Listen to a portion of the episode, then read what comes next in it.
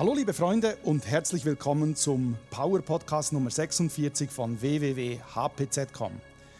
Bei mir sitzen heute wieder zwei Personen, die ich persönlich erst seit ungefähr einer Viertelstunde kenne. Wir haben ab und zu mal gemailt und es kommt eben ab und zu vor, dass jemand so etwas Interessantes hat, dass ich es ihm verzeihe, wenn er das Gefühl hat, er braucht meine Seminare nicht. Er hat mir allerdings im Vorgespräch gestanden, dass er dann vielleicht doch einmal kommt. Das ist erstmal unter dem Motto, Kunde droht mit Auftrag zu verstehen. Nein, das ist ja auch völlig okay. Meine Homepage ist ja dazu da, dass man sich eben bedient. Und hier sitzen Peter Kern und seine Frau Birgit Kern. Beide haben eine Heilpraxis in, wo genau? In Riedlingen, in der Nähe von Ulm, ungefähr 50 Kilometer Richtung Westen. Also auch für Schweizer eigentlich noch ganz gut zu erreichen. Ja, hm? Kein Problem. Ja. Wir haben eine Stunde bis zum Bodensee. Okay. Wie lange habt ihr die Praxis schon? Wir haben die naturheilkundliche Arbeit ungefähr 2000 begonnen, 2001 und hatten das im Privathaus, im, im Behandlungszimmer.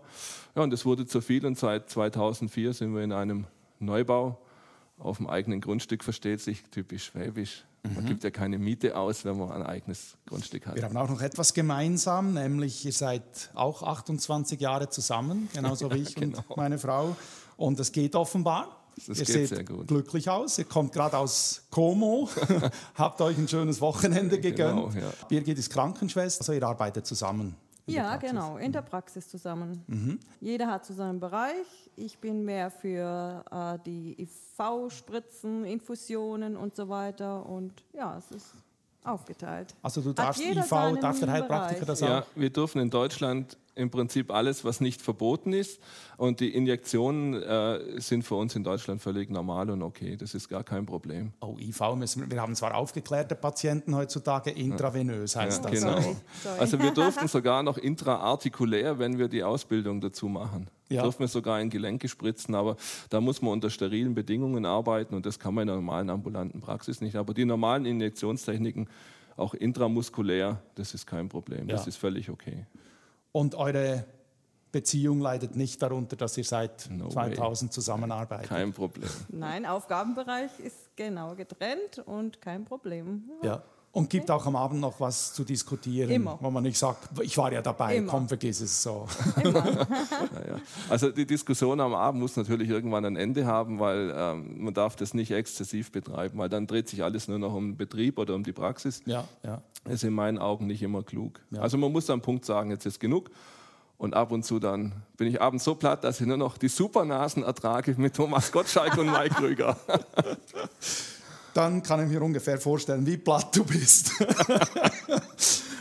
ja, Peter, du hast mir was Interessantes geschrieben und äh, du hast auch einen Videopodcast dazu produziert. Ja, ja. Vitamin B17 habe ich noch nie gehört, klingt sehr exotisch, Amygdalin. Mhm. Und dieses B17 soll offensichtlich bei gewissen Krebsarten helfen. Ich lese da irgendwas von, von äh, finalen Patienten, also die die, die mhm. Ärzte schon aufgegeben haben, von 15 Prozent Erfolgsquote. Wenn wir sowas erzählen, müssen wir natürlich gleich ja, einen Disclaimer voranstellen und sagen, ah, Leute, wir erzählen hier nicht, dass wir Krebs heilen können, ja, sondern kannst du da vielleicht noch was ja. erstmal dazu es sagen? Es ist so, ähm, grundsätzlich muss man vorausschicken, Heilungsversprechen sind sowieso tabu, also das auf gar keinen Fall. Aber diese 15 Prozent Quote, die erreicht wird, das beruht auf einer Studie von einem Dr. Philipp Binzel aus den USA, der eine retrospektive Studie gemacht hat über seine Patienten über 18 Jahre. Die kann man auf meiner Website runterladen, die Studie als Auszug. Mhm. Ah, können wir vielleicht schnell erklären, ja, genau. Äh, www.heilpraktiker-peter-kern, wie der, wie der Aprikosenkern, genau. .de, also ja. heilpraktiker-peter-kern www.vitamin-b17.de oder die Vitamin B17-Seite ist äh, vitamin-b-17.info. Genau, und auf dieser Info, da ist auch diese Studie zum Runterladen da. Da gibt es auch noch viele andere Dinge, die parat stehen für euch. Das Problem ist einfach, man muss immer ganz klar sagen, Heilungsversprechen, das ist, das ist wirklich ein Wahnsinn, das darf niemand machen, das tun ja auch die Ärzte nicht. Aber es hat sich gezeigt eben, dass diese Studie in diesen 18 Jahren ungefähr auf 15 Prozent Heilungschancen kam, äh, da wo nichts mehr zu tun war. Mhm. Und das denke ich ist allein schon, es ist eine Chance, eine reelle Chance, die kann man zählen. Und das deckt sich mit den Erfahrungen, die du jetzt in der letzten Zeit gemacht hast? Es deckt sich. Ich habe natürlich jetzt in diesen vier Jahren, wo wir mit dieser Arbeit arbeiten, noch nicht die Basis, dass man eine saubere Statistikaussage machen kann. Mhm. Von daher kann ich nur eben auf Bezug nehmen auf die Zahlen, die die, sage ich mal, die Pioniere in den 60er, 70er, 80er Jahren in den USA erreicht haben. Ach, das ist schon so lange her? Das, ja, okay. Beginn ungefähr 60er Jahre. Ja. ja, können wir vielleicht ein paar von diesen Pionieren nennen, damit wir das ja, auch das wissenschaftlich genug machen hier? Gar kein Problem. Also da gab es einen Dr. Krebs, der hat tatsächlich so geheißen. Das war eigentlich der, der diese Sache damals ins Rollen gebracht hat. Ähm, dann gab es sogar eine äh, in Kalifornien eine kleine Klinik, die Richardson Cancer Clinic. Das waren also Leute, die haben tatsächlich jeden Tag damit gearbeitet. Es gibt auch heute noch, das kann man auch ganz klar sagen, eine weltbekannte Klinik, die mit B17 arbeitet. Das ist die Oasis of Hope in Tijuana in Mexiko. Mexiko. Mhm. Natürlich, weil die Amerikaner haben ja mit diesem Stoff ein Problem und so brauchen die dann nur über die Grenze fahren. Ja, und die haben schon ist ja weit, gleich hinter San Diego. Äh, genau. Ja. Die brauchen nur äh, sagen, wir haben schon über 100.000 Patienten haben die behandelt in der Oasis of Hope. Mhm. Und das ist inzwischen in der zweiten Generation. Also es gibt schon seit, seit den 60er Jahren dort. Die haben enorme Erfahrung. Und die behandeln vorwiegend finale Patienten? Die behandeln also die eigentlich jeden, der kommt die behandeln jeden, der kommt. Das tun wir im Prinzip genauso. Mhm. Äh, man muss immer ehrlich sein mit dem Patienten. Das ist extrem wichtig. Also wenn wir sehen, ich sage jetzt mal auf unsere auf, ausgedrückt, äh, wenn ich sehe, es kommt einer auf den letzten Drücker, dann muss man das dem Patienten und der Familie ganz klar sagen, dass man sagt, du kämpfst deinen letzten Kampf und ich habe Bedenken, ob wir das wieder packen. Mhm. Aber es ist ja eine ethisch-moralische Frage auch, dass nachher die Familie sagen kann, wir haben alles gemacht für den Opa, Mhm. Äh, von daher gehen wir mit bis zum bitteren Ende, wenn es sein muss. Mhm. Also, aber das muss vorher geklärt werden. Mhm. Dass man nachher nicht sagt, ja gut, der will die Leute nur melken, auf gar keinen Fall. Mhm. Also ich bin da ziemlich zurückhaltend. Ich sage auch meinen Patienten immer, ähm, überleg dir das gut, besprich es mit der Familie und jetzt fahr nach Hause, ich will keine schnellen Entscheidungen und melde dich, wenn es soweit ist. Das ist in meinen Augen ein ganz wichtiger Punkt. Du hast mir auch geschrieben, ich wollte nie Krebspatienten behandeln. Oh yes. ja, also ja, genau, weil ich eben wusste, dass das, was da auf einen zukommt. Das ist eine, es ist einfach eine, eine Therapie, die ist anstrengend, mhm. weil man muss sich schon auf die Leute einstellen und die meisten sind auch mental wirklich am Ende. Das ist ganz klar. Und das ist ja, ob schon man weiß, wie gering die Chancen sind, äh, gerade bei finalen Krebspatienten, ja. äh, ist es ja eben doch immer wieder ein, ein Riesenrückschlag. Also ich würde es auch wahrscheinlich immer wieder persönlich nehmen, wenn dann so einer stirbt, oder? Ja, ich, äh, das habe ich jetzt hingekriegt. Also das trifft mich persönlich nicht so. Also ich habe schon, ich sage jetzt mal einen gewissen Ehrgeiz, mhm. aber man muss einfach sagen, ich weiß, das wird eng. Das weiß mhm. ich von vornherein. Von also du solltest das Problem nicht zu deinem Problem Nein, machen, weil sonst bist du ein schlechter Heiler, damit die Leute das, das richtig verstehen. Das ist gefährlich, ja. das darf man nicht machen. Ja. Weil man muss so, einfach man sehen, muss sich vorstellen, wenn man ein äh, Psychotherapeut ist und äh, jemand äh, rutscht in ein Trauma und jetzt sagt der Psychotherapeut, fängt der Psychotherapeut an zu weinen und sagt, hör auf, ich kann es nicht hören. Oder? Das wäre auch ganz schlecht. Ja, nein, also das passiert mir sicher nicht. Mhm. Ich denke, es ist, es ist von vornherein eben war es mir klar, wenn ich das mache, dann wird es so, dass man das sauber sich abgrenzen muss. Also man muss sich innerlich frei halten. Mhm. Ich gehe weit mit, aber es gibt da eine Grenze, wo ich sage, eben, und jetzt ist es genug, jetzt, heute ist Feierabend und jetzt lasse ich das in der Praxis. Und äh, das persönlich zu nehmen, wenn ein Patient stirbt, also das ist sicher, äh, dann hat man die falsche Einstellung zu dem Beruf, weil das lässt sich gar nicht vermeiden, wenn man Krebspatienten hat. Mhm. Das mhm. ist nicht möglich. Mhm. Ja, sinnvoll ist es ja, ich meine, sterben tun wir alle irgendwann. Ja. Sinnvoll ist es, mit welchem Gefühl stirbt er. Ja, ja das ist natürlich auch ein Aspekt. Ja. Aber da muss man wieder vorsichtig sein. Ähm, ich habe in Tübingen fünf Semester Theologie studiert und ähm, bin daraufhin dann aus theologischen Gründen aus der Kirche ausgetreten. Okay. okay. Äh, aber es ist so, ähm, ich versuche die, meine Sicht dieser Dinge auf Anfrage dem Patienten mitzugeben. Mhm. Also ich dränge das nicht auf, da sind wir sehr, sehr, sehr zurückhaltend. Aber wenn wir sehen, der Patient möchte in der Richtung was hören, dann mhm. kriegt er das natürlich, natürlich von uns gefärbt, so wie ich das verstehe und so wie ich es sehe. Mhm. Aber wir sehen, dass das für die Patienten schon auch ein Gesichtspunkt ist, der dankbar angenommen wird. Mhm. Ja. Also du schreibst mir, vor circa vier Jahren bekam meine Mutter Hautkrebs. Mein Bruder ist Arzt und hat den Krebs immer wieder operieren lassen. Es entstanden jedoch dauernd Rezidive, also es kam immer wieder zurück. Äh, Hat deine Mutter den Hautkrebs überlebt? Die ist jetzt wieder auf Besuch bei uns, ist die, der Frau geht es hervorragend. Wir haben jetzt gesehen, ähm, bei der Mutter ging es, es war langsam wachsen, da konnte man das ohne Probleme in einer Therapieart machen, die keine Infusionen erfordert. Das heißt, man konnte das oral machen, das kann sie selber, aber wenn ihr das Mittelchen mal ausgeht, dann merkt sie halt nach zwei bis drei Wochen, dass die Haut wieder anfängt, Probleme zu machen. Das heißt, ich führe ja einen Stoff zu, jetzt kommen wir natürlich ein bisschen auf das Thema, was passiert da eigentlich, ich führe einen Stoff zu, der Mangel, da, da ist ein Mangel entstanden. Und äh, diesen Mangel muss ich natürlich auf Dauer beheben. Das ist so, wie wenn man sagt, ich nehme jetzt kein Vitamin C mehr, dann kriege ich wieder Skorbut. Also es ist in einem Krebs im Grunde ist eine Mangelerkrankung. Das heißt, es fehlt einem Krebspatienten an Amygdalin, an Vitamin B17. Genau. So ist es, genau. Und in welchen Dosen führst du das dann zu? Ich bin ein großer Freund der Elektroakupunktur. Also ich versuche für den Patienten die Dosis genau auszutesten. Das ist natürlich schulmedizinisch wieder absoluter Blödsinn, aber wir haben die Erfahrung gemacht, dass es sich, wenn man gut testen kann, das ist eine sehr schöne Methode, genau auf den Punkt das zu machen. Von daher, wenn ich eine Akutbehandlung mache, wird es genau ausgetestet. Jeder Medizinprofessor sagt, Medizin ist keine exakte Wissenschaft und trotzdem wird immer wieder so verfahren. Oder? Also das heißt, wenn das und das ist, dann muss man genau das und das machen und das ist die vorgeschriebene Dosis. Ein Riesenblödsinn. Ja, das ist natürlich ein schwieriges Thema. Das geht ja darum, dass eigentlich die Schulmedizin bei manchen Dingen ja schon sagt, Dosis pro Kilo Körpergewicht. Von daher wissen die natürlich schon auch, man muss das anpassen. Das muss, sollte man schon auch optimieren, das ist ganz klar. Aber eine exakte Wissenschaft, ich würde es eher als eine, wie es die Väter gesagt haben, als eine Kunst. Ja, ja. Also du nimmst offenbar prophylaktisch 40, was sind das, Aprikosenkerne. Ja, genau. Ich nehme 40 Aprikosenkerne, bittere Aprikosenkerne. Kann man die, kann man die so kaufen oder musst du so viele Aprikosen opfern oder wie machst du das? Nein, die kann man kaufen. Das ist nicht das Problem. Also in Deutschland, ich kann jetzt nur von Deutschland reden, ist es so, dass man die ähm, bei verschiedenen, ich sage wie so Früchtehändler, da kann man die kaufen.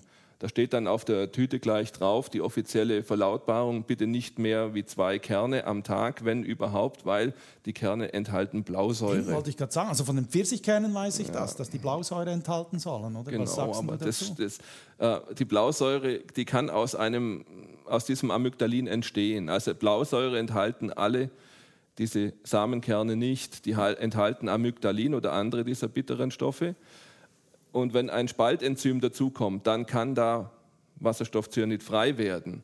Äh, Ich habe einen Freund, der ist promovierter Chemiker in Frankfurt in der Forschung, der lacht dann immer, wenn er solche Sachen hört, weil er weiß genau, dass nur mit dem Enzym kann das Molekül gespalten werden. Und das ist ein stabiles Molekül, da können wir gleich erklären. Das sind eben sogenannte Cyanverbindungen. Und das Vitamin B12 zum Beispiel, das, wenn man sagt, ich nehme jetzt Vitamin B12 in einer Trinkampulle wie Vitasprint, das wird ja im Fernsehen beworben, äh, das ist eine Cyanverbindung. Wenn man das ausschreibt, heißt es Cyanocobalamin. So. Also gibt es andere Stoffe, auch die Cyanverbindungen sind oder alle blauen Farbstoffe in den Pflanzen, wenn man jetzt Holunderbeersaft nimmt oder sonst was, das sind sogenannte Anthocyane. Das sind auch Cyanverbindungen. Das ist überhaupt kein Problem für den Körper. Ist es überhaupt ein Vitamin? Dieses Es ist genau genommen keins. Das hat sich halt so eingebürgert. Dieser Dr. Krebs, einer der Väter, der diesen Stoff entdeckt hat, hat das damals als Vitamin bezeichnet. Aber ich denke, jetzt von der Naturwissenschaft her ist es nicht haltbar, das als Vitamin Mhm, zu bezeichnen. Aber das hat sich eben so eingebürgert und am besten ist, man lässt die Dann kann es auch nicht zu einer Hypervitaminose kommen. Also Amygdalin ist wasserlöslich, das ist gar kein Problem eigentlich. Wie gesagt, aber noch einmal, die offizielle Linie heißt, es ist gefährlich, Finger weg, das muss man nochmal sagen. Eine Überdosierung kann man in dem Sinn nicht machen. Man sollte, wenn man anfängt, Aprikosenkerne zu kauen, das eben ganz, ganz vorsichtig steigern, weil der Körper kann sich eben in der Verstoffwechselung an solche Stoffe auch gewöhnen. Aber wie gesagt, es ist wasserlöslich und was nicht verbraucht wird, wird ausgeschieden. Merkst du denn auch sonst, dass dir die Kerne gut tun? Ja, das ist interessant. Kannst du Gedanken lesen? Nein, das, ich habe nur Das gedacht, ist hochinteressant. äh, Also ich wenn bin, jemand das nimmt, könnte er es ja nehmen, weil er Angst hat vor Krebs. Ja, natürlich. Und meine, die psychotherapeutische Interpretation wäre dann, wenn du die Angst hast, dann wirst du den Krebs auch anziehen. Ja, Aber genau. des- deswegen gehe ich, du siehst relativ gesund aus, auch psychisch. Von, der, von daher glaube Okay. ich, dass du auch andere Gründe hast. Ja, es ist hochinteressant. Also da muss ich jetzt einfach mal aus dem Nähkästchen plaudern. Äh, es ist so, äh, ich habe eigentlich bin ich rotbärtig, blond, blaue Augen und viel Sommersprosse. Das heißt, ich vertrage die Sonne nicht gut. So ist eigentlich die Meinung. Jetzt esse ich seit zwei Jahren diese Aprikosenkerne. Das ist natürlich jetzt rein subjektiv. Ja. Da wird jetzt wieder jeder Arzt sagen, der hat einen Vogel. Aber ich vertrage seitdem Sonne. Das ist unglaublich. Wir waren letztes Jahr auf der Insel Elba und ich habe nur in der ersten Woche den Sonnenschirm gebraucht und ein bisschen Vierer Sonnencreme. Und in der zweiten Woche habe ich keinen Sonnenschirm und keinen Sonnenschutz mehr gebraucht. Ich konnte so draußen sein und wir sind viel da am Strand. Das ist das erste Mal, dass ich ohne Probleme da sowas machen kann. Also ich höre das auch nicht- von anderen nicht Patienten. das Ozonloch macht Nein. den Hautkrebs, sondern unser B17-Mangel. Ja, meint, die Italiener haben ja sowieso eine niedrigere Krebsrate. Das ist inzwischen ja auch bei der Schulmedizin angekommen, dass eigentlich das gesunde Sonnenbaden vor Krebs schützt. Ja, gut, das könnte ja noch Gründe haben, dass die Italiener zum Beispiel viel mit Mandeln. Das Ja, nicht die Italiener Mandeln essen haben auch Amygdalin, genau, oder? Oder, oder Radicchio, alle bitteren Sachen, das Ja. ist klar. Aber es ist bekannt, je weiter man nach Süden kommt, desto geringer wird die Krebsrate. Ja. Und äh, ich glaube, die höchsten haben ja die Norweger, glaube ich. Also das liegt schon daran, dass sie sich wenig der Sonne aussetzen. Mhm. Aber wie gesagt, man darf sich eben nicht grillen.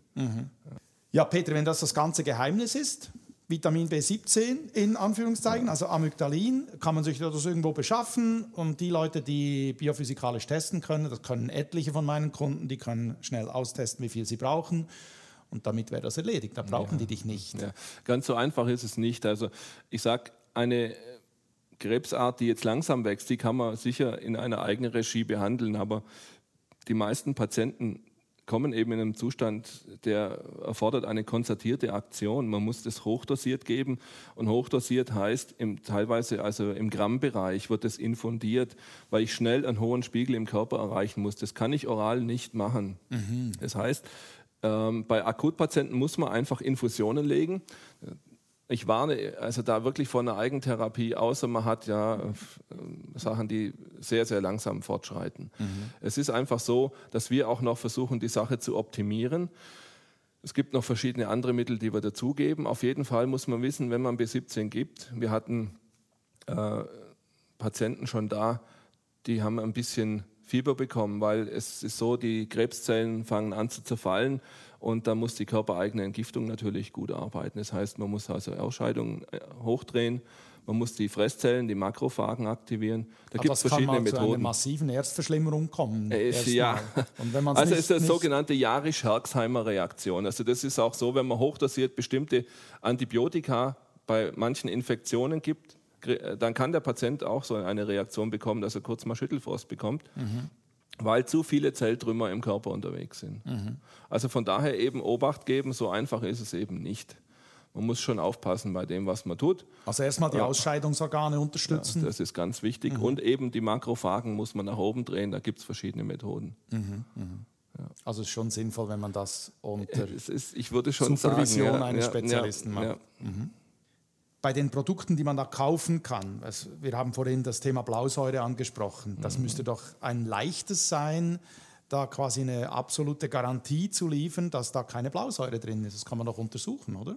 Ja, das Problem ist, wir haben von einem der Händler äh, gehört, dass einfach diese, ich weiß nicht, welches Amt dafür zuständig ist, also dass aber diese äh, Ämter sich auf die Standpunkt stellen, Amygdalin ist gleich Blausäure. Also das ist ein bisschen schwierig zu handeln und aus meiner Sicht lohnt sich wahrscheinlich auch gar nicht, da groß in Rechtsstreit einzutreten, weil man bekommt nachher nur Probleme.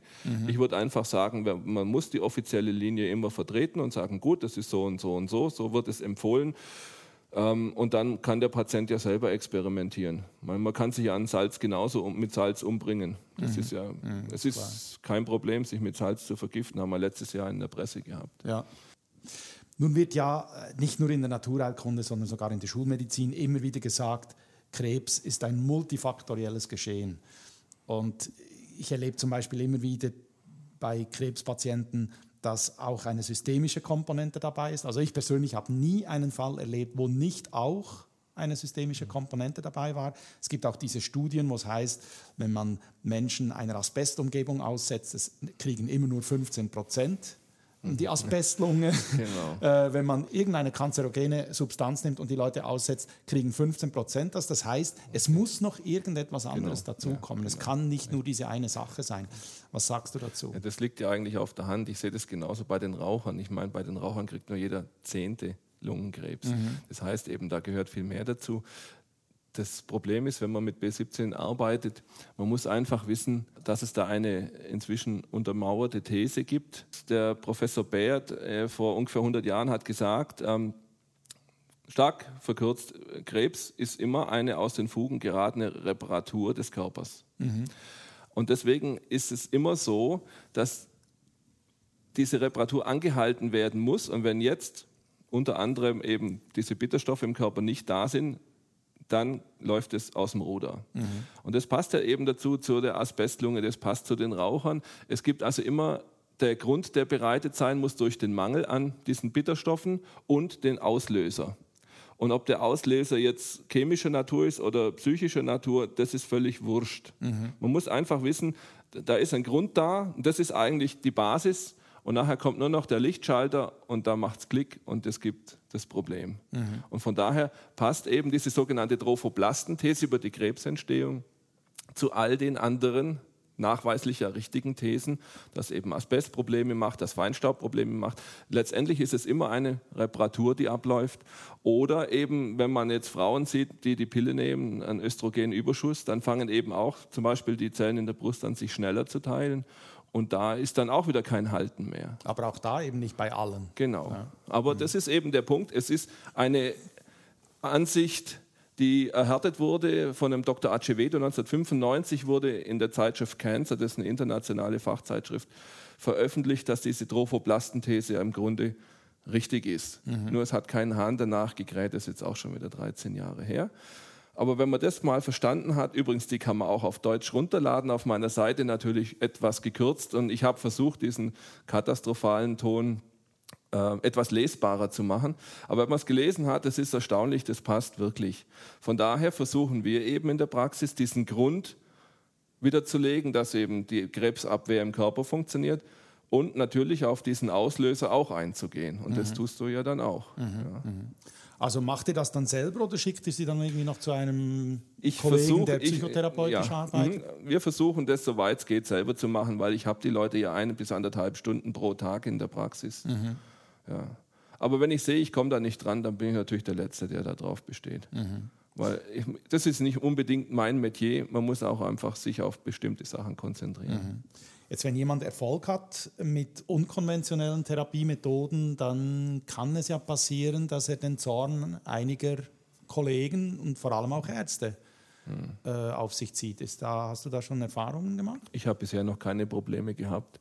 Es ist so, man muss die Patienten sauber aufklären, mhm. keine Versprechen machen und äh, bei mir müssen sie sich auch so juristisch äußern, dass sie über das alles aufgeklärt sind. Die müssen mir also sogar die, die unterschreiben. unterschreiben die müssen unterschreiben, dass es eben, äh, dass sie darüber aufgeklärt sind, dass es auch gefährlich sein kann, dass es Stimmen gibt in der Schulmedizin, die sagen, es nutzt sowieso nichts und andere sogar, es ist gefährlich. Mhm, mhm. also die sind gründlichst über das aufgeklärt und äh, dann ist es okay. Mhm.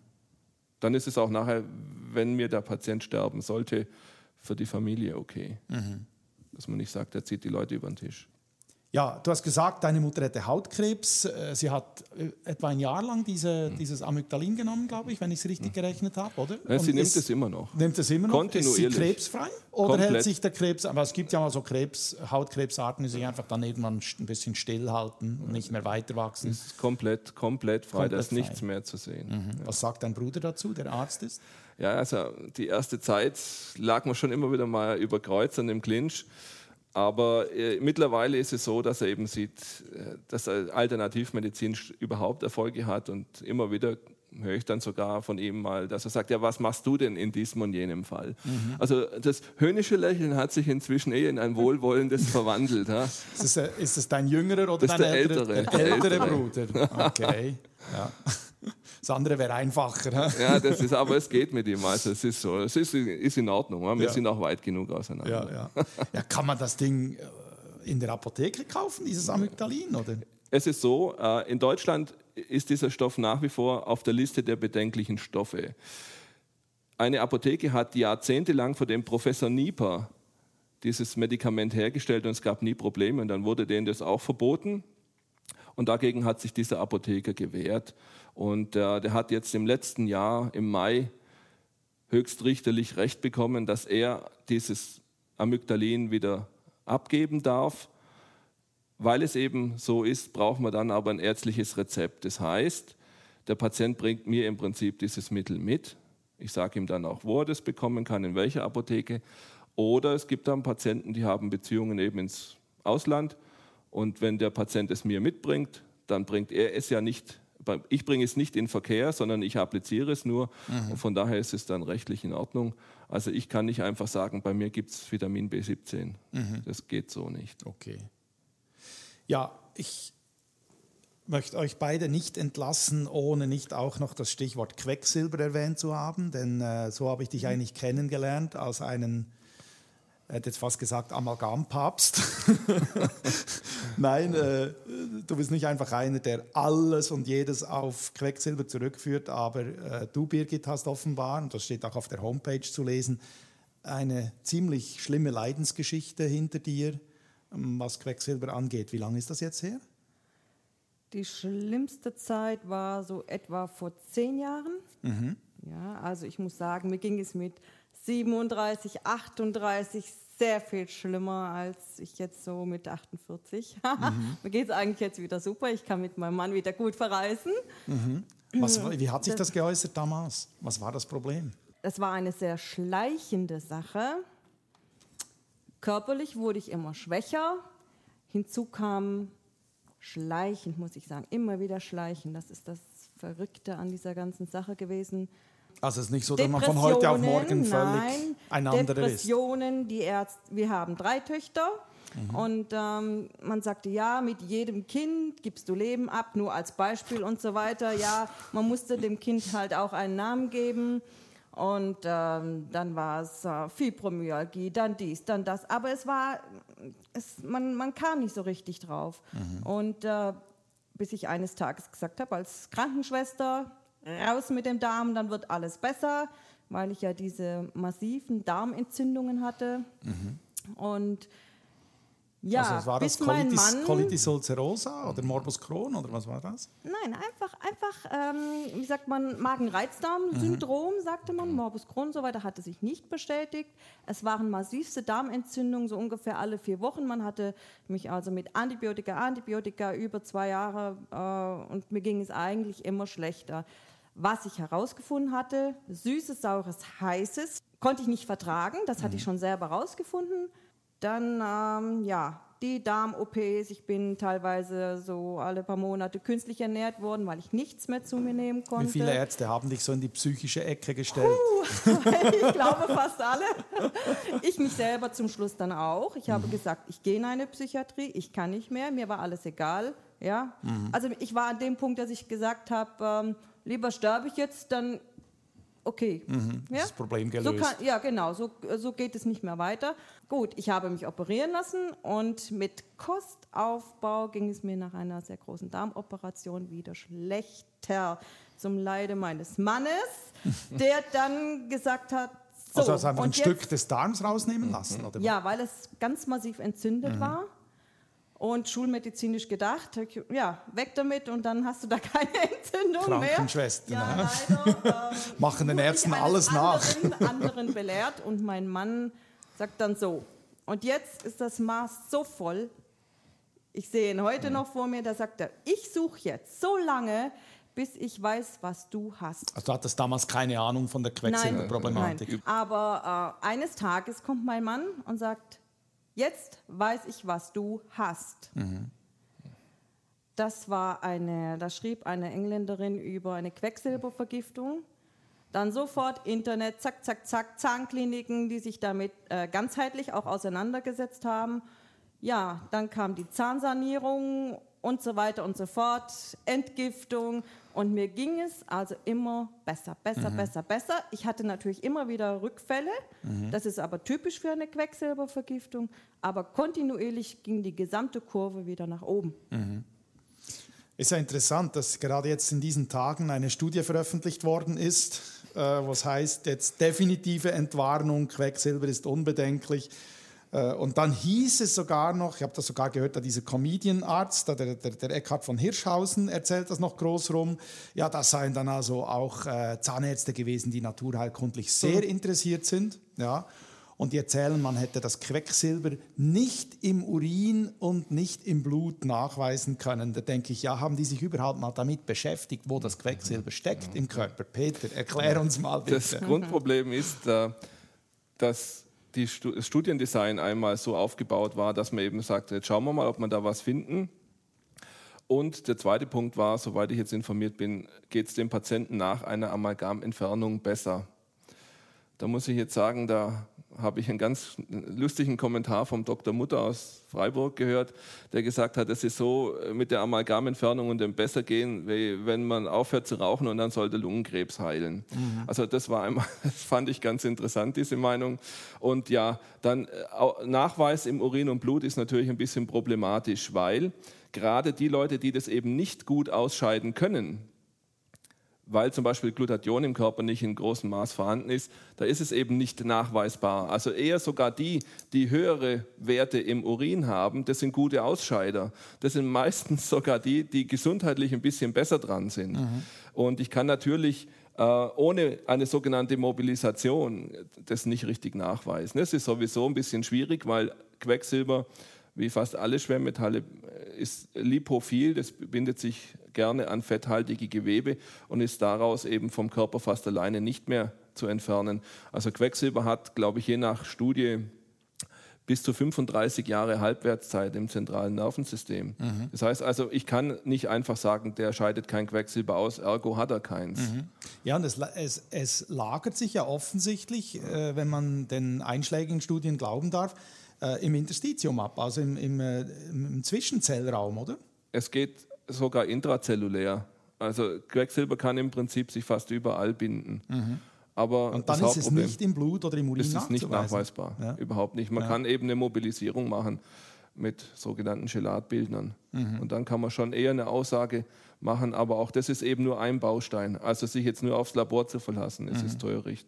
Auch die Klinik, also die Symptome des Patienten sind natürlich also ich kann mir die, den Grund, für so, dass man so eine törichte Studie veröffentlicht, kann ich mir eigentlich nur so vorstellen, dass die Leute eigentlich schon wissen, was da los ist, aber es wäre eine Riesenkatastrophe, wenn da nachgewiesen würde, dass Quecksilber tatsächlich gesundheitsschädlich ist. Also man muss sich mal vorstellen, was das für eine Flut von Schadensersatzklagen gäbe, nicht nur in Amerika, wo sowieso geklagt wird bis zum geht nicht mehr, ich glaube auch in unseren Breitengraden.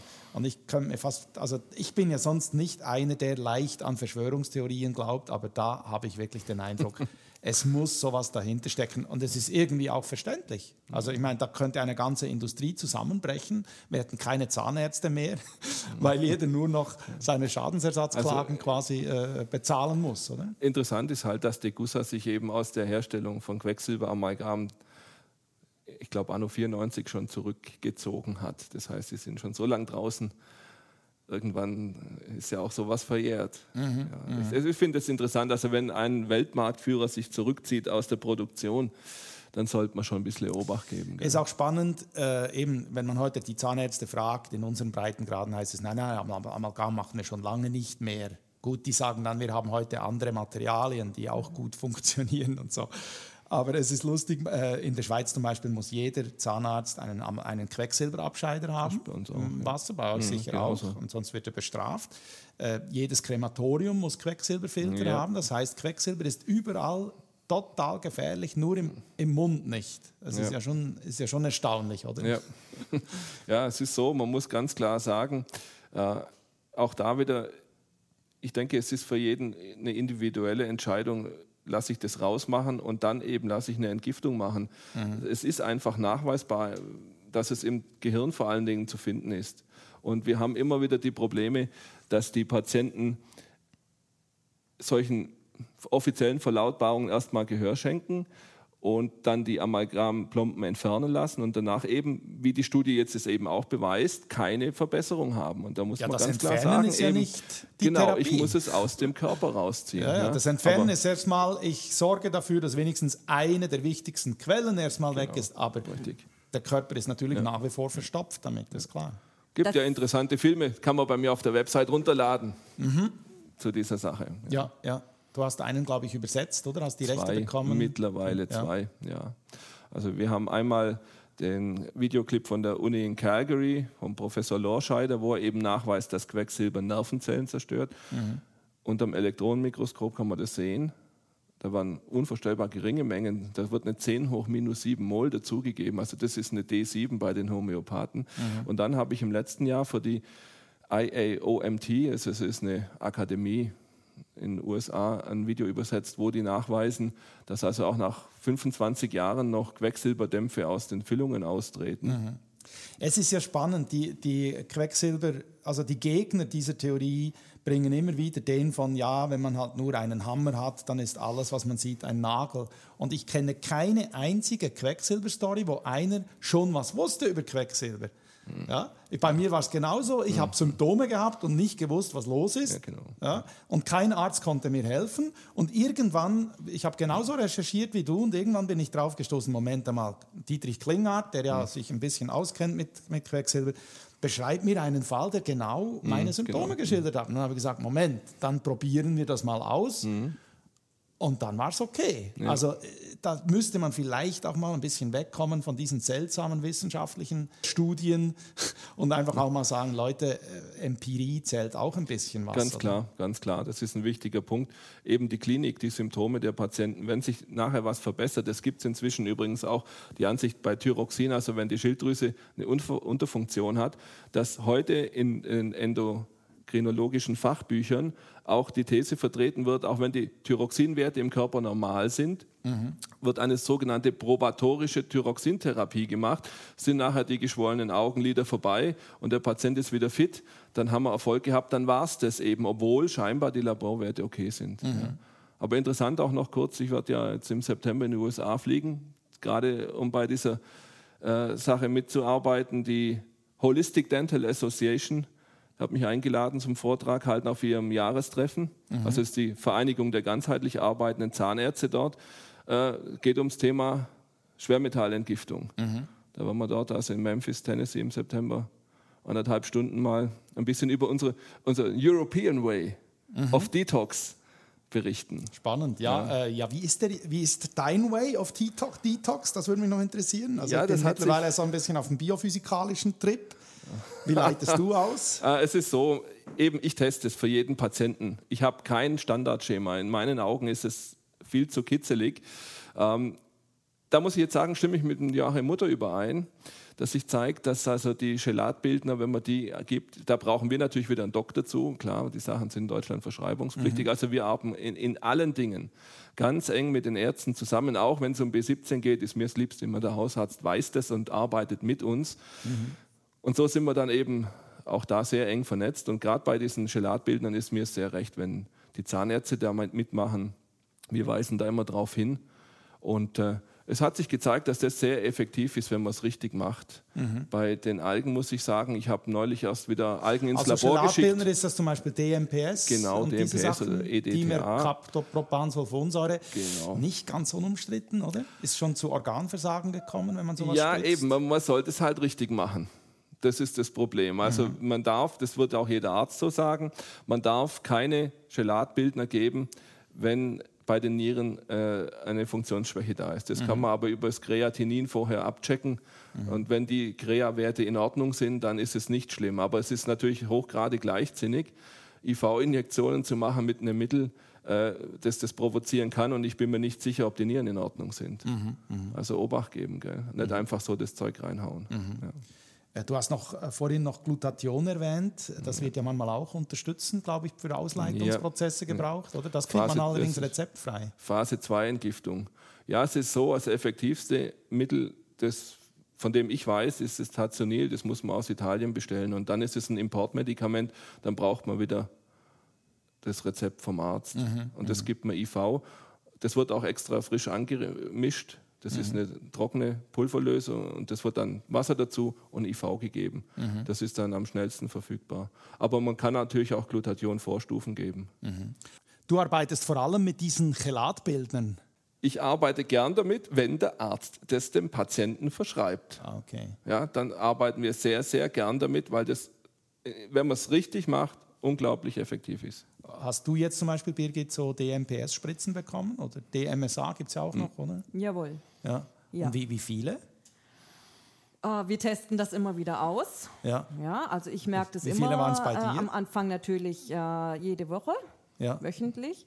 Und äh, je nachdem, wenn zum Beispiel aus Erfahrung, kann ich das selber sagen, ein Eingriff im Kiefer vorgenommen wurde, zum Beispiel eine Zahnextraktion, Mhm. setze ich sehr viel Schwermetall wieder frei, so dass ich wieder IV-Injektionen brauche. Also das brauchst du auch heute ab und zu noch. Ja, also Mhm. normalerweise pro Tag eine Kapsel DMSA. Mhm. Und ähm, ja, wie gesagt, wenn ein Eingriff vorgenommen wird, merke ich sofort, dass ich wieder mehr brauche. Wenn man nach so einer DMPS oder DMSA-Gabe den Urin untersucht, dann sieht man definitiv, dass man Quecksilber freigesetzt ja. Ja, worden ja, ist. sieht oder? man, ja. Ja. Hauptsächlich nach der ersten. Ja. Ist denn das, haben die das in dieser Studie auch gemacht? Nein, die haben sie nicht gemacht. hä? Eben, das ist ja der. Knackpunkt. Also äh, ich meine, es ist so was von amateurhaft, was die da gemacht haben. Das ist, es ist kaum zu glauben. Dein Wort in Gottes Mhm. Ohr. Ja, was ist, wenn der Arzt keine solchen Chelatbildner verschreibt? Was kann man dann tun? Ja, dann bleibt einem eben nur die Möglichkeit, äh, das oral zu machen. Es gibt in Belgien eine Firma, die die Kapseln so vertreibt. In Deutschland bräuchte man wieder ein Rezept, aber wir haben ja Gott sei Dank die EU, wo die Päckchen so über die Grenze kommen. Das ist völlig legal und kein Problem. Ja. Und dann kann der Patient es dort bestellen und ich teste ihm dann das aus, wie es geht. Man muss natürlich bei den Kapseln ein bisschen vorsichtig sein, weil wenn wir jetzt eine Mobilisierung machen, auch durch orale Einnahme, kann sein, diese Mobilisierung ist überschießend. Also auch da wieder, man muss einfach Übung haben und das richtig machen können. Ja, ich wollte gerade fragen, Birgit, hattest du Erstverschlimmerungen? Auf jeden Fall. Aber tendenziell die gesamte Kurve ging schon nach oben. Also wie lange muss man Also wir- Geduld haben, wenn man ja. jetzt nach so einer Spritze sagt, oh, haut mich Ja, also richtig schön direkt zusammen. während der Spritze habe ich sofort eine Besserung gemerkt. Mhm.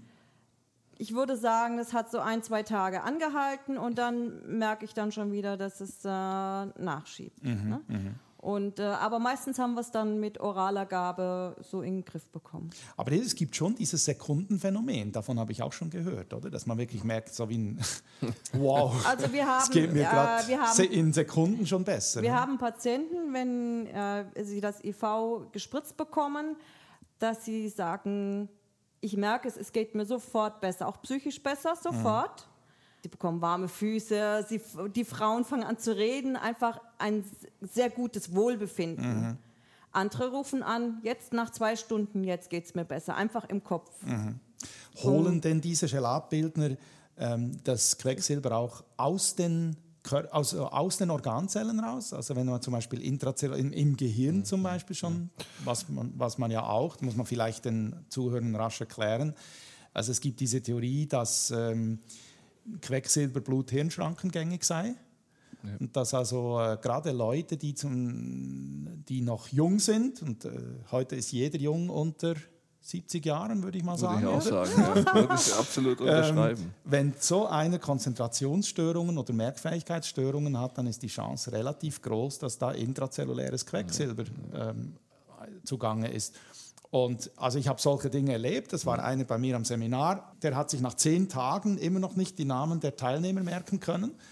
Und äh, dann hat er das nächste halbe Jahr ausgeleitet, kam zum nächsten Seminar und es ging eine halbe Stunde und dann konnte sich jeden Namen merken. Also das sind dann wirklich deutliche Unterschiede. Da muss ich dann nicht mal mehr Messungen machen. Ja. und wir, was wir gemacht haben, war Quecksilber ausleiten, sonst nichts. Genau. Aber man muss einfach sagen, man weiß eigentlich nicht ganz genau, jetzt, ob DMSA oder DMPS die Blut-Hirn-Schranke überwinden kann. Es hat sich gezeigt in, äh, im Tierversuch, dass nach den ersten paar Spritzen sogar der Quecksilbergehalt bei den Ratten im Gehirn gestiegen ist. Aber dass es danach wieder runtergeht. Das heißt, also irgendwas passiert, aber wie es genau funktioniert, weiß man nicht. Aber dass Besserungen eintreten, das ist eben das Wichtigste ist, dass die Symptome sich bessern. Und äh, da kann ich jetzt auch wieder sagen, äh, Joachim Mutter hat die gleiche Aussage gemacht, wie es auch uns geht.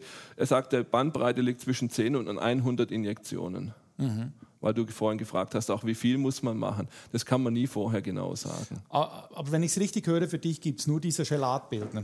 Ich teste. Und, und wenn der Arzt sie nicht verschreibt, dann muss es eine andere Möglichkeit geben, die legal zu beschaffen. Ja, also es, ich kann nicht sagen, es gibt die nur, aber wir haben halt in dieser langjährigen Praxis die Erfahrung gemacht, dass die am besten funktionieren. Mhm. Und ich habe immer wieder, teste ich die ganze, das Klinghardt-Schema, sage ich immer runter. Ähm, und ich habe noch nicht einen gehabt, der auf das komplette Klinghardt-Schema mit der EAV positiv reagiert. Also ich habe bei mir hat es nicht viel gebracht. Ich habe es ein okay, Jahr lang gemacht ist, und es hat wirklich nicht genau, viel gebracht. Ja. also man muss das einfach sagen. Und Bärlauch und ja, diese ganzen ja, Geschichten. Und äh, das Problem ist auch, äh, man weiß, dass die Chlorella oder alle Algen äh, sehr wohl Schwermetalle binden können, aber das können sie eben dann nur im Darm. Die sind ja nicht im System unterwegs. Mhm. Und ob dann der Bärlauch und der Koriander das machen, dass die eben intrazellulär entgiften, das ist überhaupt nicht nachgewiesen. Ja, und dann kommt noch dazu, es gibt ja keine Qualitätskontrolle zum Beispiel für Chlorella-Algen. Ja, und wenn genau. die in genau. quecksilberhaltigen Gewässern gezüchtet worden sind, dann führen wir eher Quecksilber zu, oder? Ja, ja, ich habe jetzt neulich erst wieder eine Spirulina getestet, da war natürlich schon Quecksilber da. Voll, ja. Ja, klar. Mhm. Es ist nicht so ganz einfach. Also wir testen es ich habe es noch nie positiv getestet. Mhm. Äh, hast du Erfahrungen gemacht mit, mit ähm, biophysikalischen Methoden? Mhm, klar. Also Magnetfeld, ja. Lichttherapie und dann auch ja. Radionik, was ja dann ja. völlig abgehoben ist. Meine Vorgehensweise ist, ich versuche den Patienten runterzukriegen auf Werte so 0,3 bis 0,7 Mikrogramm pro Gramm Kreatinin im Urin. Das heißt also, er ist schon ziemlich gut. Mhm. Im Prinzip fast wie ein Unbelasteter. Und erst dann empfehle ich, mit bioenergetischen Methoden das zu machen. Also mhm. wenn man das andersrum macht, kann sein, man provoziert massiv Probleme. Also dass man quasi nur das Quecksilber ein bisschen im Körper rumschiebt ein bisschen oder es ein bisschen versteckt. Gut. Ja, genau. Mhm. Also ich mache es grundsätzlich nicht ja. während einer, sage ich mal, stofflichen Entgiftung. Ja. Aber danach, das kann den durchschlagenden Effekt bringen. Bei uns war es so, bei Birgit, die Nahrungsmittelallergien sind erst dann erloschen, nachdem ich, ich sage jetzt mal, die Quecksilberinformation oder die Allergie gelöscht habe. Mhm. Weil ich kriege ja nie mehr alles raus. Mhm. Das heißt, ich muss die Allergie, die auch auf diesen Stoff oft besteht, wegmachen und dann durchschlagende Erfolge. Mhm. Also von daher ist es absolut wichtig. Mhm. Aber eben nicht nur, du würdest das nie als Monotherapie empfehlen? Nicht gerne. Okay. Muss ich vielleicht doch mal bei dir vorbeikommen und schauen, ob ich das Quecksilber ja, einfach gut versteckt habe. Apropos äh, Allergien, also wir, ich war auf über 60 Lebensmittel ja auch allergisch, mhm. aber die Ursache war tatsächlich das Quecksilber. Mhm. Also nachdem das Quecksilber weg war, kamen wir dann auch an die Allergien irgendwann ran. Habe ich auch so erfahren. Also ja, das ist ein absoluter ja, Witz, wenn ja, man da auf 70 verschiedene Nahrungsmittel quasi äh, therapieren will, sondern man also muss wir, die Ursache Klar. finden und genau, dann sind diese Ursache. ganzen immer wieder die Sachen Ursache. Weg. Wir bekommen immer wieder Patienten, helf mir mal bei meiner Milchallergie oder Weizenallergie mhm. oder Katzenallergie. Wir testen dann immer erst die Ursache, die Belastungen im Körper und da gehen wir zuallererst dran, sonst brauchen wir gar nicht mhm. anfangen, weil es kann sein, in vier, fünf Monaten hat er seine Allergie wieder, weil mhm. die Ursache nicht behoben ist. Und dann heißt es, die Bioresonanz funktioniert nicht. Mhm. Ja, eben, das ist genau der Punkt. Also eine ursachenbezogene Arbeit, das machst du in deinem Metier genauso, mhm. weil du weißt eben, nur Tünchen hilft nichts. Mhm. Und auch wenn der Patient das nicht gerne hört, dass man erstmal ausbaggern muss und ausschachten und Fundamente legen, mhm. ohne das geht es nicht. Und das Punkt. Gleiche gilt auch für eine Krebstherapie. Äh, es gibt ja Spekulationen darüber, dass äh, diese ganzen unerklärlichen Nervenkrankheiten wie Alzheimer und ähm, Parkinson und äh, Multiple Sklerose und ALS und so weiter, dass da auch eine intrazelluläre Quecksilberbelastung beteiligt sein könnte. Weißt du da was drüber? Ja, ich weiß ein bisschen was drüber. Es ist so, wir haben drei MS-Patientinnen, ähm, denen ging es allen nach, wieder ärztlich abgecheckt und verordneten Gelatbildnergaben deutlich besser. Mhm. Aber ich weiß nicht, ob man sich versteigen darf und sagen kann, ich kann so eine Krankheit heilen. Mhm. Ich glaube, alle wären dankbar, wenn man es zum Stillstand bringt. Mhm. Und es ist so, dass gerade bei den ALS-Patienten sehe ich, wir haben im Moment einen, der von einem Arzt uns geschickt wurde, um unsere Meinung einzuholen. Da sehe ich, dass der Zug abgefahren ist. Also Mhm. der Patient will noch nicht mal sich das Gebiss sanieren lassen. Das ist also schon auch immer noch eine Frage, ist der Patient noch in der Lage, aufgrund ja. seiner Vergiftung noch Du sagst, der zu Zug denken. ist abgefahren, die haben sich aufgegeben. Ja, Die. Frage ist, haben sie sich aufgegeben, weil sie die Krankheit haben oder haben sie die Krankheit bekommen, weil sie sich vorher aufgegeben haben? weiß ich Ich, sage jetzt hier was Gewagtes, weil ich, ich, ich traue mich immer wieder bei meinen Hypnoseseminaren zu sagen, ich habe noch nie, ich habe nicht so viele MS-Patienten kennengelernt, aber die, die ich kenne, das waren absolute Profi-Verdränger. Und jedes Mal, wenn ich das sage, ich überlege mir immer, ob ich mich überhaupt trauen soll, das zu sagen, dann alle Ärzte, alle Krankenschwestern und alle Heilpraktiker nicken mir zu und sagen, ja, ich, wir haben uns nie getraut, das zu sagen. Aber ich denke, das ist sicher auch ein Punkt. Nur ich weiß jetzt nicht, warum ist es so. Ist der Mann jetzt psychisch so oder die Frau, weil er das Quecksilber in seinem Hirn hat, das ihn so verändert? Weil ich sehe bei meinen Patienten immer wieder, wenn man das richtig macht, die Depression verschwindet, die Suizidgedanken gehen weg. Also es gibt richtig auch im Kopf, ich sage immer, Fakt packt den Grauschleier und dann ist das weg. Ah, das ist also- interessant. Die Theorie könnte sein, Ja, er hat das Quecksilber, das Quecksilber verändert das Denken, Genau. das habe ich selber auch erlebt. Und das beeinflusst wiederum den Lebenswillen. Ja. Und dann lacht man sich irgendeine Krankheit an, die halt Ja. dafür sorgt, dass man früher oder später dann gehen kann. Ja. Aber die Frage ist eben, Spannende ja, Theorie. Nehmt uns, bitte, nehmt uns nicht, bitte nicht beim Wort. Und ihr könnt auch sagen, Gott sei Dank ehren die sich. Ja, genau, das ist auch in Ordnung. für uns absolut okay. Also ich war so weit, das darf ich noch kurz erwähnen, Mhm. dass ich nichts mehr konnte. Ich hatte keinen eigenen Willen mehr. Ich habe zwei Jahre durchgeheult und so weiter und so fort. Mein Mann kannte mich, wie ich früher war. Und er sagt, das kann ja nicht stimmen. Mhm. Aber ich war zu nichts in der, mehr in der Lage, irgendetwas in Angriff zu nehmen und sagen, das könnte mir helfen oder wir suchen irgendwie die Ursache. Ich konnte es nicht mehr. Mhm. Und dafür brauchte ich ihn. Ohne ihn wäre ich da nie mehr rausgekommen. Also das Helfersyndrom manchmal gar nicht so schlecht. Fällt mir jetzt gerade ein. oder? ja. ja, weil man Ja, sagt immer, ja, ja, ja. wenn der nicht will, aber der Patient muss ja auch wollen Nein, ich können. konnte nicht. Ja, ich Ja, du ich konntest kon- gar nicht nein, mehr ich wollen. konnte nicht mehr wollen. Ja, also am Helfersyndrom leide ich ganz Ja. sicher nicht. Mhm. Aber ich habe einfach gemerkt, jetzt muss ich sie am Schlawittchen packen und mit dem sanften Zwang das machen. Ich habe gesagt, das tust du jetzt. Deutsch. Genau, Und das hat sich bei allen Ja. Depressiven bewährt, denen muss man einfach sagen, du tust es jetzt. Mhm. Und die wirklich richtig in eine Richtung drängen. Bei den anderen weiß ich nicht, ob das gut ist, aber bei den Depressiven wirkt es immer Ja, ganz ich bin gut. damals auch depressiv geworden, weil ich war chronisch müde und wenn man chronisch müde ist, früher oder später gerät man in eine Depression. Oder? klar. Ich habe manchmal gedacht, er ist verrückt, aber äh, äh, ich habe im Prinzip jetzt, äh, meine Güte, jeder hat Probleme oder Sorgen oder Geschäft und dies und das, Familie. Ja. Aber ich kann jetzt mit diesen Dingen umgehen. Ja. Das konnte ich vorher nicht mehr. Das heißt, ich kann davon ausgehen, Birgit, du bleibst die nächsten 28 Jahre auch noch bei deinem Mann. Ja gut, äh, meine Töchter sagen, schau mal, du kannst wieder essen. Ich bin also 18 Stunden im Prinzip rund um die Uhr wieder fit. Mhm. Ich schlafe meine sechs, acht Stunden und dann geht es von vorne los. Äh, ich brauche fast kein Mittagsschläfchen mehr. Also ich bin wieder voll in der Praxis aktiv Mhm. und kann Gott sei Dank die Patienten verstehen, die jetzt kommen und Mhm. im Prinzip so Das ist ja da auch wieder der Vorteil, wenn Das man einen ist- eigenen das Leidensweg... Ist unglaublich. Nein, du kannst es dir nicht vorstellen, wenn du das nicht selber durchgemacht hast. Ja. Im Prinzip ist es eine gute Sache gewesen. Also Entschuldigung, ich wünsche es keinem, aber Es war zu was gut. man, man, versteht, man weiß, was die durchmachen. Ja. Ja, und ich, weiß, könnte was mir die das Männer durchmachen, die so Ja. eine Frau haben. Das heißt also Botschaft an die Männer. Die Männer sind bei den quecksilberbelasteten Frauen immer an allem Übel dieser Welt schuld. Ja, genau. Wenn es im Bett nicht funktioniert und die Firma nicht läuft, der Mann ist schuld. Immer, er war Also ich sage immer, gebt eurer Frau für die Zeit der Therapie einen Narrenfreifahrtschein, habt sie lieb, aber nimmt sie an die Hand und macht es. Mhm, Und es gibt erstaunlich, ich finde das, äh, also ich bin sehr, sehr kollegial und familiär in der Praxis. Meistens tut sich so, wie du das auch machst. Mhm. Das hat sich sehr gut bewährt. Und ich sage immer, mach's einfach und nimm sie und toleriere jetzt mal diese extremen Ausschläge und dann funktioniert es irgendwann wieder. Und das ist für den Mann wie eine Befreiung, wenn er merkt, man hat jetzt dem Kind einen Namen gegeben und er weiß, wie er seine Frau handeln muss und irgendwann ist sie wieder völlig normal. Mhm. Ich denke, bei den Männern wird es genauso sein, aber ich kann jetzt nur aus meiner Sicht der Dinge das besprechen. Klar, ja, ja. Ja, super, vielen Dank. Das ist noch spannender, als ich gedacht habe.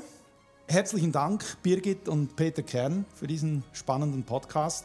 Euch zu Hause sage ich wie immer Danke fürs Zuhören und bis zum nächsten Mal. Tschüss, Servus und auf Wiedersehen, euer Hans-Peter Zimmermann.